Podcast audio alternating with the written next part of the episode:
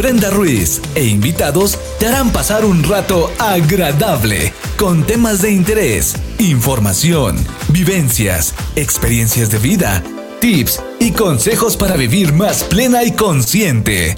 Sada Mujer con Brenda Ruiz. Muy buenos días, queridos amigos. Les doy la bienvenida a un nuevo programa de Sada Mujer. El día de hoy tenemos a nuestra queridísima coach ericksoniana, maestra de aplicación mental y kinesióloga, que también es una rediseñadora de vidas hermosa. Sí, está con nosotros nuestra queridísima María Edith con este súper tema.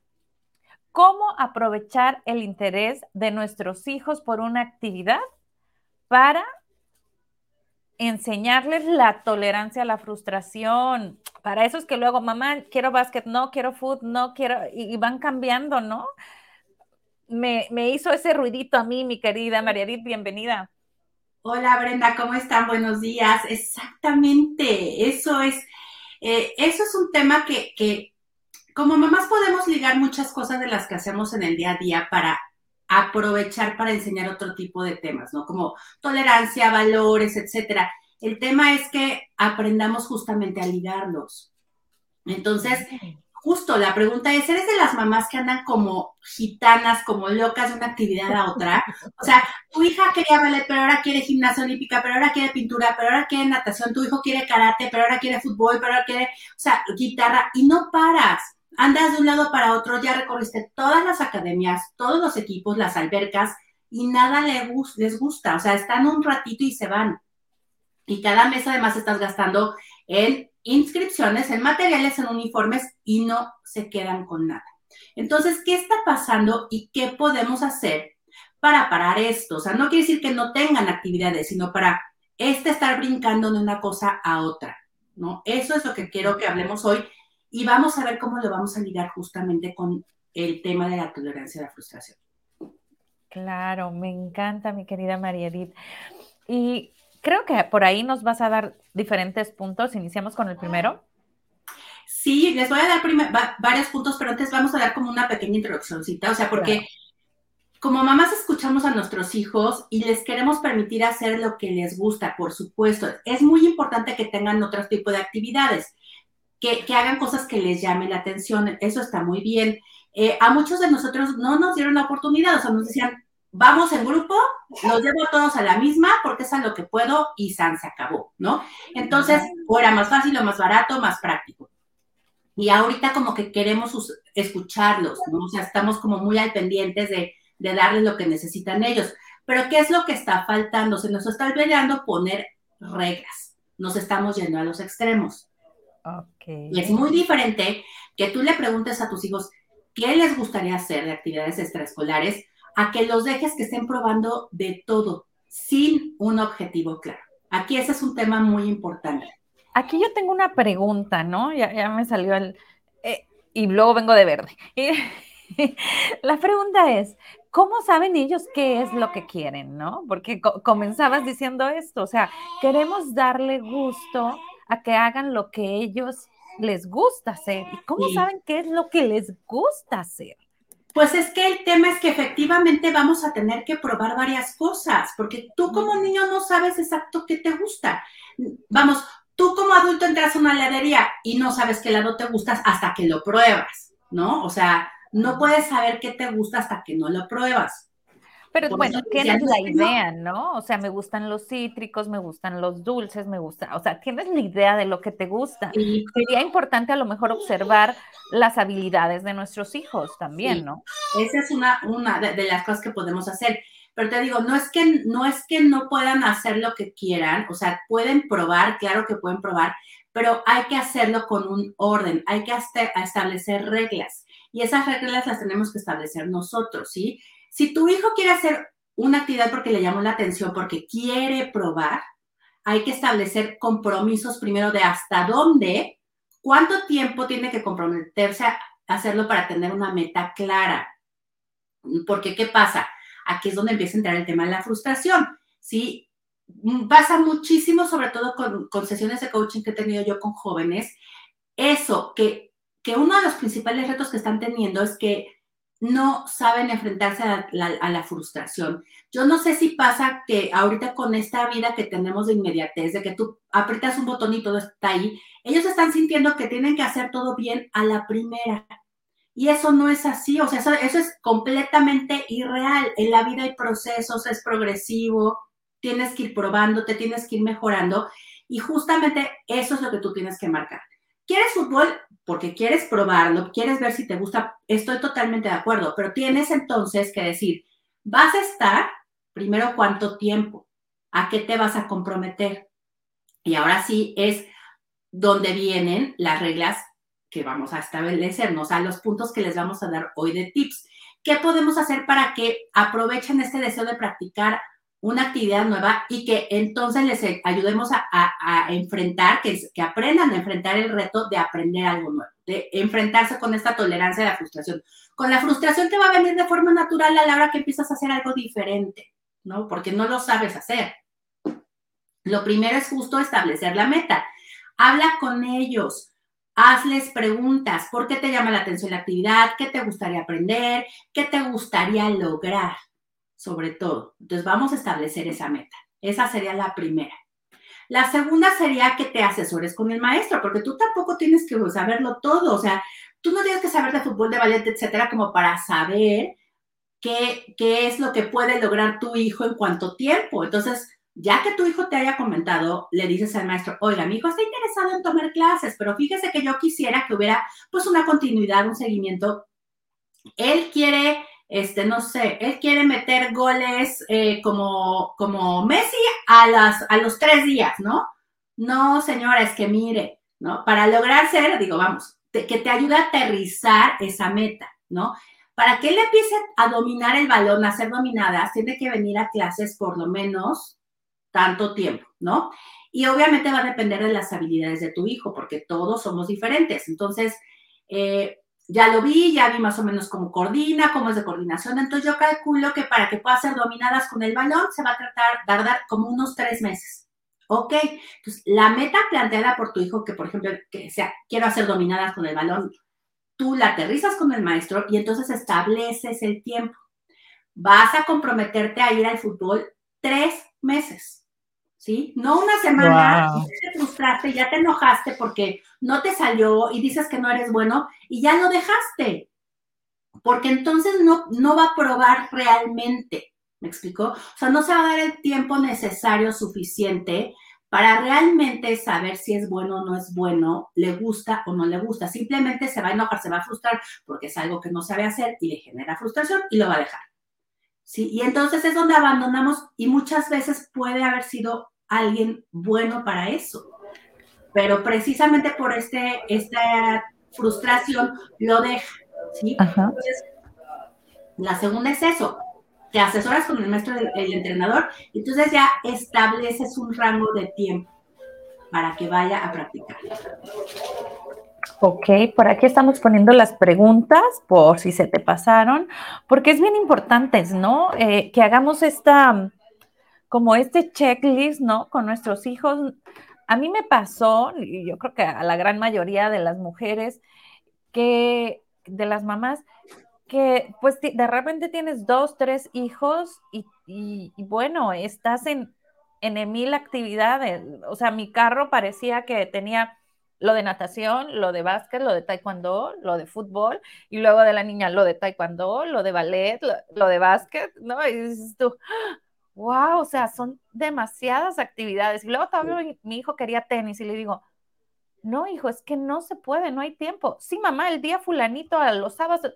sí, mi amor, pero yo ya no puedo y tu hermana también necesita actividades, o sea, no, suficiente, ¿no? Y mira, está muy padre que tengan actividades extraescolares, por supuesto, pero bueno, si nos regresamos al tema de áreas de vida, no necesitas asignarle un tiempo a cada cosa, porque de otra forma te saturas solamente de actividades extras, digamos, que son quizás físicas, y te falta el tema de la cuestión emocional, el tema de la cuestión, o sea, de socializar, etcétera. O sea, cómo además equilibramos para que haya más o menos de todo un poco, ¿no? O sea, a lo mejor si le dedicas más a una cosa, pero no puedes dejar de cuidar otros temas que quizás son más, son importantes también para que tú te sientas bien, ¿no? Entonces, establecer el, plazo de tiempo, que sería el tercer paso, con el que se va a en el que se va a comprometer tu hijo a la actividad, te puede ayudar a eso. O sea, yo te puedo llevar a todas las clases que quieras, pero vámonos por pedacitos, ¿sí? Entonces, ya definiste que quieres probar este básquet, ya definiste que quieres hacer esto, lograr esto, y ya vimos que te va a tomar tanto tiempo. Entonces, dedícale al básquet ahorita bien los tres meses, o sea, concéntrate y enfócate en eso para que puedas lograr la meta. Si en ese transcurso vemos que no, bueno, ya vemos o, que, o ya puedes incluir otra más, incluimos otra más. Pero empieza por una. Empieza por una, dedícate a una y luego vamos viendo si vamos incluyendo o cambiando, ¿no? Entonces, porque de otra forma, pues si acabas como loca, como mamá, o sea, andas chofereando, ruleteando, y, y, el tema es que realmente las aprovechen, que realmente haya un aprendizaje, una experiencia, etcétera. No nada más que anden viendo del tingo al tango, ¿no? Entonces, el cuarto punto es que revisemos su avance, o sea, no es, lo llevo y ya. Tú ya sabes cuánto tiempo se comprometieron, ya hablaste con el maestro, y entonces pregúntale sobre todo cómo se siente, o sea, los chavos van y no hacen este razonamiento de esta introspección de, llegar y decir, ay, ayer me costó más, trabajo, pero hoy me costó menos. Hoy, ayer metí, no metí ni una sola canasta y hoy pude meter una. O sea, no se sientan a hacer este razonamiento que es el que te va a dar la información para que te des cuenta que estás avanzando, que sí estás aprendiendo. Entonces, pregúntales cómo se sienten, qué aprendieron, cuál está siendo su mayor reto y cómo pueden mejorar. ¿Sí? O sea, eso sería parte de ir revisando el avance porque eso, te digo, les permite ir haciendo este proceso de, además de la toma de conciencia, de darse cuenta cómo están, dónde están y qué pueden hacer, ¿no? Y sobre todo cómo se están sintiendo, porque las emociones, acuérdense que son las que, justo la frustración es esta emoción de, de, de tener enojo, ansiedad, frustración y de decir, hasta ahí lo dejo. Entonces, si empiezan a sentir frustración y se van dando cuenta que sí ha habido avance, obviamente no es de un día para otro, pero que hay avance, entonces ellos pueden manejar estas emociones de mejor, o sea, vas gestionando esta emoción, ¿sí? El quinto sería que les reconozcas el avance, ¿sí? O sea, más que decirles, ay, eres buenísimo, eres el mejor, no, una vez más, pregúntale cómo se siente con el avance, que, que se haga consciente de cómo puede mejorar y cómo lo hace sentir, eso le ayuda a reconocerse, ¿sí? Reconoce lo bien que lo está haciendo porque ha podido gestionar la emoción, no porque nada más anotó ayer una canasta y hoy tres. No se trata de, no se trata de ver la cantidad o la calidad, se trata de ver como el fondo del proceso, me explico, y reconocerles eso. Si tú aprendes a reconocer el proceso, sobre todo a nivel de emoción, de trabajo, de esfuerzo, de contigo mismo, es más fácil que él pueda enfrentar el reto o que se le presenta. Si tú nada más reconoces cuando lo hace bien, cuando anotó el gol, cuando metió la canasta, él se está enfocando solamente en conseguir el logro sin darse cuenta de lo que lo llevó a hacerlo, ¿sí me explicó?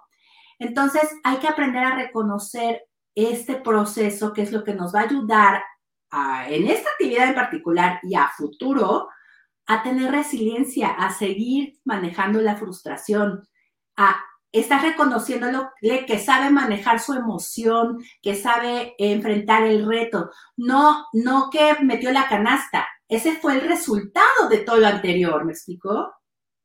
Entonces, eso es lo importante que muchas veces no hacemos, porque no lo sabemos hacer, porque nos estamos enfocando en el conseguir algo como visible, ¿no? Si va a jugar fútbol, tiene que meter goles. Si va a jugar básquet, tiene que meter canastas. Y no estamos reconociendo el proceso que lleva interno el lograr, el trabajo de lograr eso. Entonces, ese sería el quinto paso, ¿no? Reconocer el avance, pero a este nivel. El sexto sería que no lo compares. Por favor, nunca comparemos a nuestros hijos con los demás porque todos son diferentes. Y la competencia no es con nosotros, tiene que ser primero contigo, con nadie más. Si tú le permites que identifique eso, va a identificar en qué cosas tiene que mejorar con relación a cómo empezó, que es lo que les decía, va a reconocer lo que ha avanzado. si tú lo estás comparando con el otro que lo hace mejor, el otro a lo mejor, por ejemplo, en básquet es más alto, ya tenía un, antecedente de jugar, tiene mejor condición física, tiene, tiene más habilidad de cierta forma, o sea, todos somos diferentes, entonces la competencia tiene que primero ser contigo.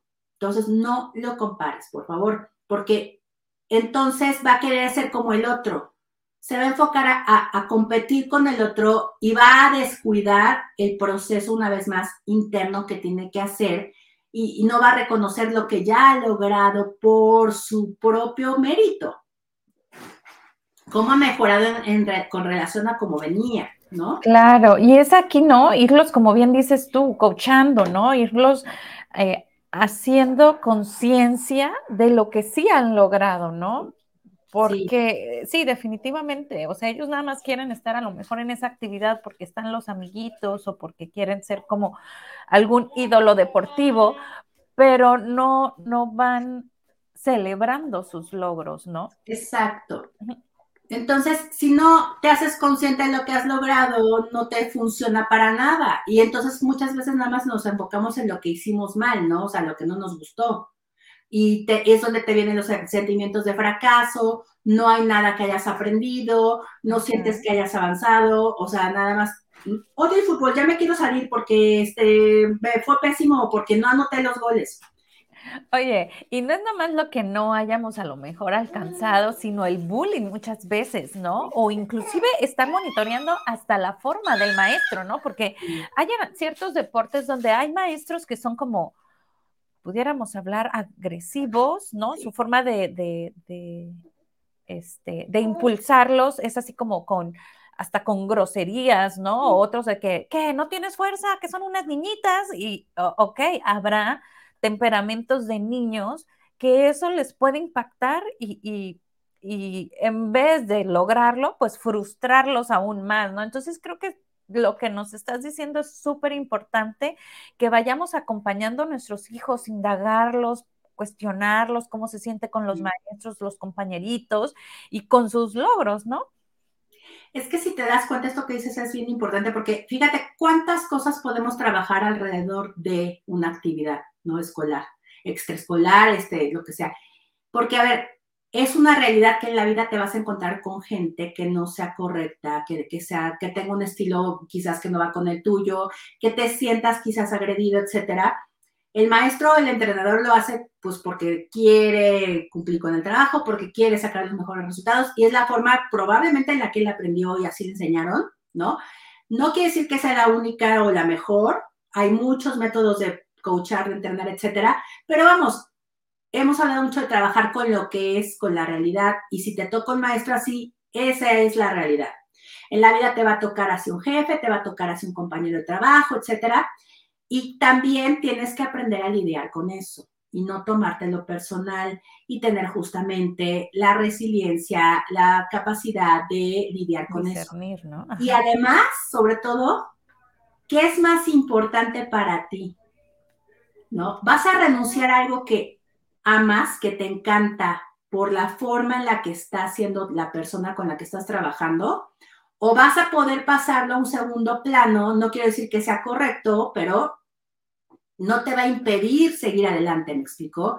O sea, vas a aprender a manejar esas situaciones, a lidiar con este tipo de, personas y a, saber cómo lidiar, manejarlas, cómo, cómo eh, trabajar tu, tu, emoción ante lo que te dice para separarlo, como para decir no me lo tomo personal, es así, pero a mí esta persona no me va a hacer fallar, ¿no? O sea, no me va a hacer renunciar, ¿no? Entonces, aquí viene el séptimo, sí hay que permitirles renunciar, pero ya que cumplieron con el tiempo que se acordó. Si quedamos que eran tres meses, tienes que hacer, te tienes que apegar ese compromiso. Ay, yo tengo una pregunta, mi querida María Edith. Si estás viendo que eh, le está afectando a lo mejor emocionalmente en cuanto a cuestión no tanto de su destreza de él, sino en cuestiones, por ejemplo, como comentábamos ahorita, ¿no? Del maestro o bullying de los compañeros. ¿Qué tan o qué tan bueno sería que permaneciera, ¿no? Por, por esta tolerancia o no. Y, la verdad es que muchas veces los maestros no se dan cuenta cómo influencian, ¿no? En, los hijos y a veces los papás ni en cuenta. Eh, yo estaba viendo una película, ¿no? Donde una niña se metía cosas de, aviación y no sé qué tanto y, se metía a la base aérea y dónde iba el avión y todo ese rollo. Entonces le dice un amiguito, pero ¿y tú por qué haces eso? ¿No? Estaba chavita. Entonces le dice, porque algún día voy a ser la mejor piloto del mundo. Entonces le dice, ¿y tú por qué quieres hacer eso? Porque mi maestro de ciencias me dijo en segundo grado que nunca lo iba a lograr. Sí. ¿No? Entonces, ¿cómo puede afectar tanto en forma positiva o negativa, no? Sí, que ahí viene el tema de las creencias, ¿no? Que nos van inculcando desde chiquitos, tú nunca lo vas a lograr o tú sí lo vas a lograr y tiene mucho que ver justo con el carácter de cada uno, el decir, ¿cómo que no? Claro que sí lo voy a hacer, ¿no?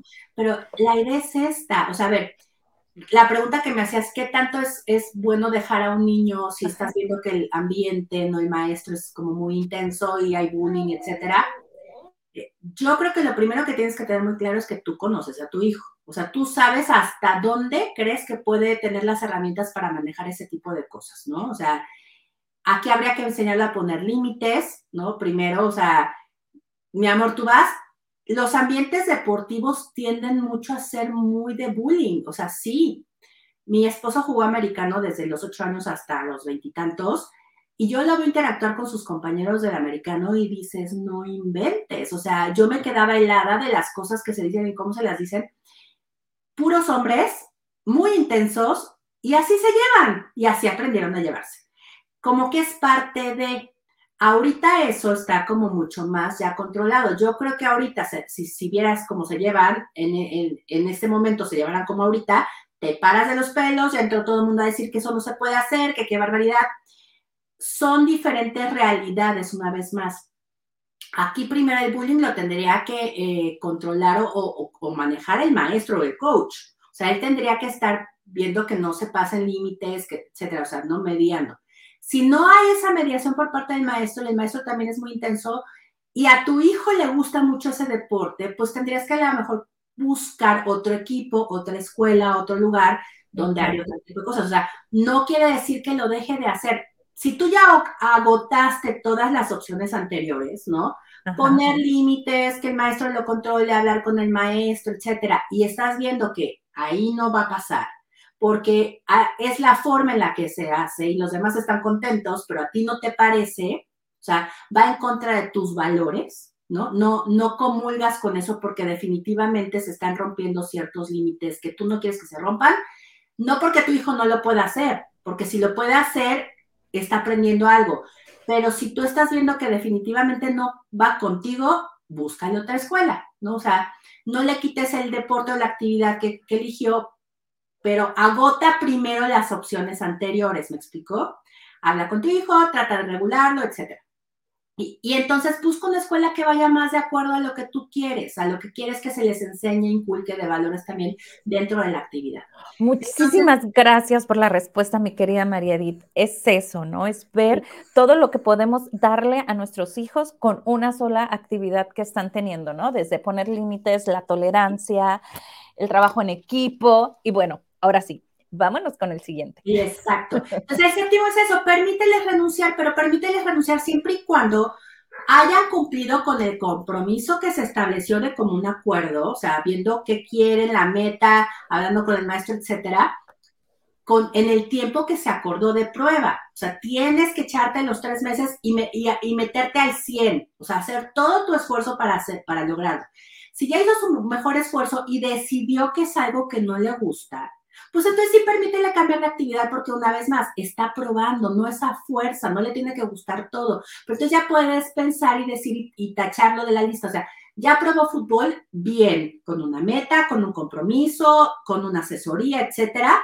Le echó todas las ganas y definitivamente no le gustó, ¿no? Entonces, cuando, si llega al caso de que diga no, no quiero seguir, entonces llévalo a identificar qué sí aprendió del proceso. Porque como, como les decía, de todo se aprende, o sea, no, no es un fracaso, no va a ser nunca un fracaso si aprendiste algo. siempre va a haber una experiencia positiva, siempre va a haber algo que te lleves, algo que te sirva. Todo en la vida te sirve. A lo mejor de esta experiencia en el soccer, por ejemplo, se llevó la forma de trabajar en equipo, ¿no? Eso le gustó. Aprendió cómo se puede trabajar en equipo, aprendió cómo lidiar con, con ciertas personas, aprendió esto, o sea, se va a llevar algo sí o sí. Entonces, no tenemos que ser buenos en todo. Y para saber lo que nos gusta, tenemos que probar con actividades diferentes, como les decía. Entonces, ten en cuenta que durante todo este proceso eh, va a haber cosas que nos gusten, que no, que podamos, que no, porque, porque todos los seres humanos tenemos diferentes talentos, desarrollamos diferentes habilidades, tenemos experiencias, estudios diferentes, o sea, características diferentes. Entonces, nuestra personalidad es distinta. Entonces, a lo mejor una personalidad va más con el básquet, otra más con el soccer, otra va con la pintura, etcétera. O sea, pero no lo vas a saber hasta que lo intentes o lo pruebes. Claro, me encanta lo que nos dices, ¿no? Y por acá dice Adriana, dice, exacto, si eres consciente y ves lo que sucede, muévete y mueve los niños. Nada obliga a permanecer en el mismo lugar. Y yo lo preguntaba, ¿no? Y me encanta la forma tan exacta que nos das este, esta visión, mi querida María Edith. Mi hijo desde los tres años estuvo en Taekwondo. El primer Taekwondo que yo lo metí, este, lo, lo, lo, estaba con otros amiguitos igual, entonces lo separaban el maestro era como muy, o sea, no se fijaba en las necesidades de los niños, sino era como muy eh, impositivo, pero de cierto modo hasta grosero, que son niñitas que no pueden hacer lagartijas, tenían tres años, ¿no? Entonces, yo lo saco y él me dice que no, que él quiere taekwondo. Lo meto a otro taekwondo a los seis años, seis, seis años, él llega a ser cinta negra. Fue el cinta negra más pequeño eh, pero fue constante y siempre en primeros lugares en peleas, en torneos, siempre en primeros lugares aquí y allá, pero creo que es bien importante que conozcamos las necesidades de cada uno de nuestros hijos. A lo mejor para la niña el otro maestro hubiera sido perfecto, pero no para la personalidad y características, ¿no? De, mi hijo. Entonces, sí es bien importante esto, ¿no? Conocer a nuestros hijos y que sí eh, es, es es como para su crecimiento y que es mejor buscar otro lugar adecuado donde, donde sí pueda crecer, ¿no? Y llegar a esa meta que se puso, ¿no? Que se pusieron. Exacto. Y, y, a ver, yo tengo un caso un poquito similar. Mi hijo estuvo como desde los 6 hasta los 10 años igual en Taekwondo. Ajá. Pero a él lo que ya no le empezó a gustar fueron justamente los torneos. O sea, porque a él, fíjate, qué loco le gustaba el deporte, las formas, etcétera, pero no le gustaba que le pegaran, ¿no? Era un deporte de contacto. Entonces, estaba feliz y fue avanzando y haciendo los exámenes, pero lo, que no le gustaba ir a los torneos, a los combates, no le gustaba golpearse con los demás, ¿no? Entonces, ya llegó un nivel donde se empiezan a dar muy fuerte. Muy fuerte. Y dijo, ya no quiero, o sea, pues ya no quiero, ¿no? Esta parte no me gusta, ¿no? O sea, pero todo lo demás que aprendió y todo lo que logró, pues claro que es, es crecimiento y aprendizaje. Claro. Y les decía, todos tenemos diferentes habilidades, talentos, intereses, personalidad y todo. A esto le llamo yo la caja de herramientas. Vamos teniendo nuestra caja de herramientas de cosas que vamos desarrollando. Pero esta caja de herramientas no se, no se llena, no nacemos con ella, pues, o sea, ya llena, o sea, no es que nazcas con toda la habilidad, o sea, todo se va haciendo de forma progresiva. Tú vas desarrollando una habilidad, una característica, vas teniendo experiencias que te van ayudando a ser más resiliente, etcétera. Con el tiempo, no es de la noche a la mañana. Entonces, es importante que pasemos por estas etapas de aprendizaje, ¿sí?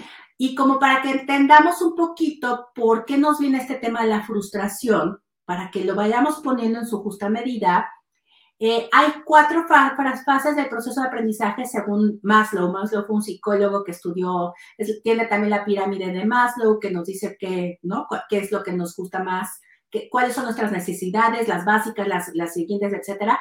Y él también habló de, los, de estas etapas de aprendizaje. Entonces, la primera etapa es la incompetencia inconsciente. Entonces, tenemos que entender que no tenemos que saber las cosas. Este es el estado cuando no sabemos nada, ¿no? O sea, pero además no somos conscientes de que no lo sabemos, ¿sí? Como no has intentado el fútbol, ni has escuchado hablar de fútbol, pues no sabes que no sabes de fútbol, porque no tienes nada que ver con eso. Entonces, eso es lo primero. Después empiezan a hablarte por ahí, entonces te empieza a llamar la atención y viene la segunda etapa que se llama incompetencia consciente es cuando no sabes algo, pero sabes, ya estás consciente de que no sabes. Hay oí de fútbol y ya me hice consciente que no sé de eso, ¿no? O sea, pero ya conocí, ya estoy oyendo, pero no sé más de eso.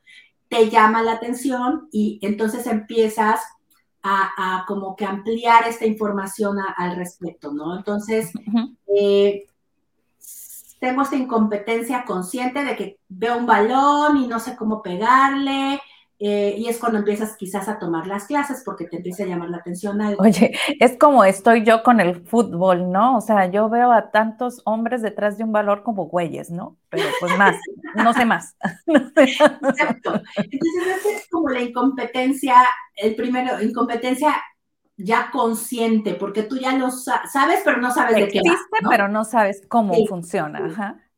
La tercera etapa es la competencia consciente.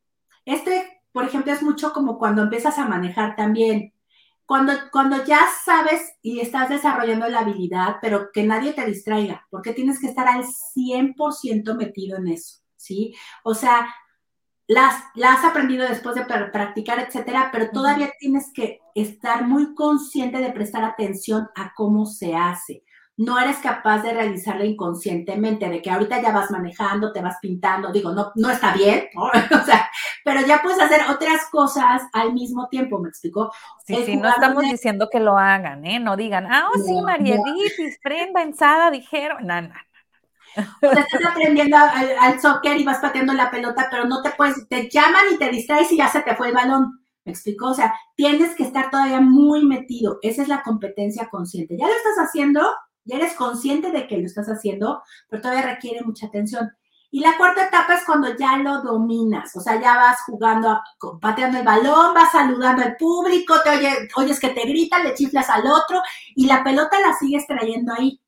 Eso ya se llama este, competencia inconsciente. Son las cuatro etapas, pero si se dan cuenta, ¿cuánto tiempo creen que vaya a pasar desde la primera desde la, desde la incompetencia inconsciente hasta la competencia inconsciente, ¿sí? Este es el reto que tenemos como papás. Si tú te das cuenta todos los pasos y de, las etapas de aprendizaje que hay entre iniciar una actividad y luego ser bueno en algo, te das cuenta que tenemos que acompañarnos en todo el proceso, sobre todo las tres primeras, que son donde va a haber más frustración más retos, más ganas de renunciar y dejarlo. Porque a nadie, o sea, los sentimientos de frustración, ansiedad, estrés son normales, porque te están sacando de tu zona de confort, porque te están haciendo aprender cosas nuevas, porque te incomodan. A todos nos incomoda. Es como, pateé el balón y no puedo, y no puedo, y no puedo, y no le doy, y no le doy, y no, o sea, es frustrante estaba yo escuchando, por ejemplo, que Michael Jordan, con lo bueno que era, practicaba encestar la canasta, creo que hacía mil tiros diarios de práctica. O sea, imagínate lo que se requiere para la constancia sobre todo, ¿no? En, en, todo se requiere la constancia. A veces ni la habilidad tenemos, pero si somos disciplinados y constantes, la desarrollamos, ¿no? Claro. La, o sea, a lo mejor tú tienes un talento, con el talento se nace, ¿no? O sea, traes un talento que es como la semillita, es la facilidad que tienes por temas probablemente de, cuestiones genéticas, de a lo mejor constitución física, etcétera, que te van a, hacer tener ese como talento. Pero no, no importa que tengas, sea súper talentoso, si no desarrollas la habilidad. ¿Me explico? Michael Jordan a lo mejor era era un talento innato para básquet, pero no hubiera llegado a ser lo que fue si no hubiera desarrollado la habilidad a base de práctica, a base de estar trabajando en eso.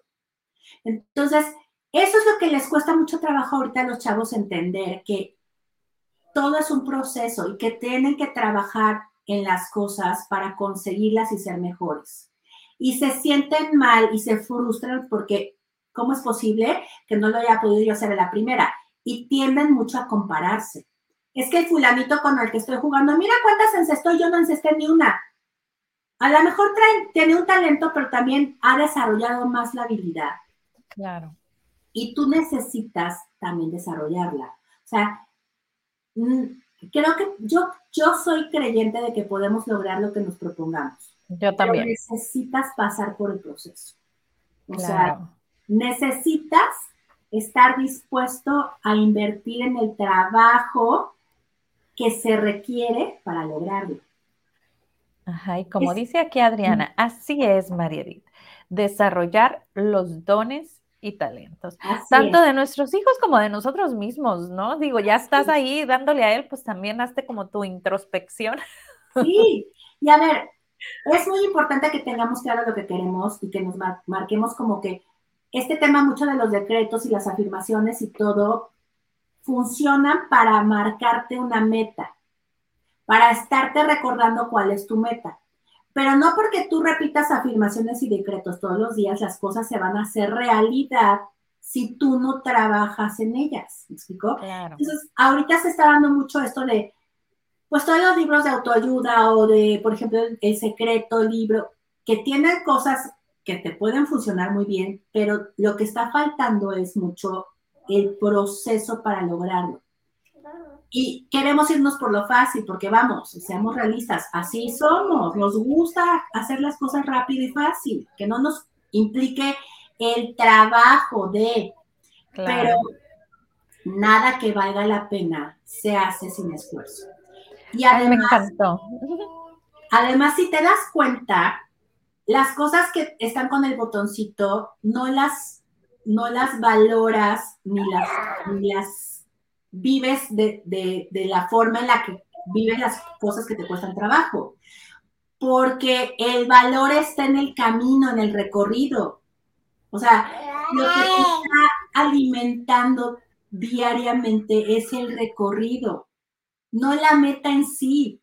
Y eso no lo estamos sabiendo valorar y ver, porque nos estamos enfocando en, tienes que hacer la meta, tienes que hacer la meta, tienes que tener, tienes que hacer, tienes que no sé cuánto. Y, el, y todo el proceso del medio, ¿qué? lo estás nulificando en el momento en el que solamente estás viendo la meta. Cuando el proceso es lo que te está haciendo cambiar, ser mejor, es lo que te hace sentir literal, híjole, sudé, pero me siento más fuerte hoy, ¿me, entiendes? Híjole, estoy agotada, pero qué bueno estuvo el día, ¿no? O sea, hoy avancé y logré esto. Y eso, si tú vas haciendo la suma de todos esos pequeños días y momentos donde vas logrando cosas, es lo que se suma al final. Queremos llegar a la meta, si nulificamos el proceso, no hay nada que sumar para el final, ¿me explicó? Y entonces la meta se siente vacía, se siente, eh, mm, pues ya lo logré, esto era para tanto, ah, y lo que sigue, ¿no? Y no disfrutas, no te reconoces, no celebras y, es también como ese vacío, ¿no? De, nada es suficiente. Y entonces no hay una satisfacción, es lo que hace muchísima falta. O sea, estamos haciendo las cosas para sentirnos bien, para sentirnos satisfechos, ¿sí? Entonces, nada en la vida se logra sin pasar por estas etapas y entre más pronto aprendan nuestros hijos a transitar por ellas y a cambiar sobre todo el significado que le dan a esta sensación de incomodidad, de sentirte mal, de incapacidad, de, sentirte incompetente, de sentirte inútil, de sentirte frustrado, a verlo como aprendizaje, como avance, como mejora y entender que, que esto es lo normal y que el resultado va a hacer que alcances la meta, que, que es lo que está sumando y lo que te hace sentir satisfacción para alcanzar una meta, más preparados van a estar entonces para enfrentar cualquier reto que se les presente en la vida, o sea, no solamente en una actividad deportiva o escolar, etcétera, sino ya lo vas a, a trasladar al trabajo, a la relación de pareja, a todo. Entonces vas a tener mayor tolerancia a la frustración, no se van a sentir mal por no lograr cosas a la primera, van a ser más resilientes, se van a estresar menos, van a ser menos duros con ellos mismos. van a ser más constantes y esto los va a llevar a perseverar y alcanzar lo que se proponga. Entonces, fíjense cómo podemos ir englobando, ¿no? Todo alrededor de una actividad. Claro.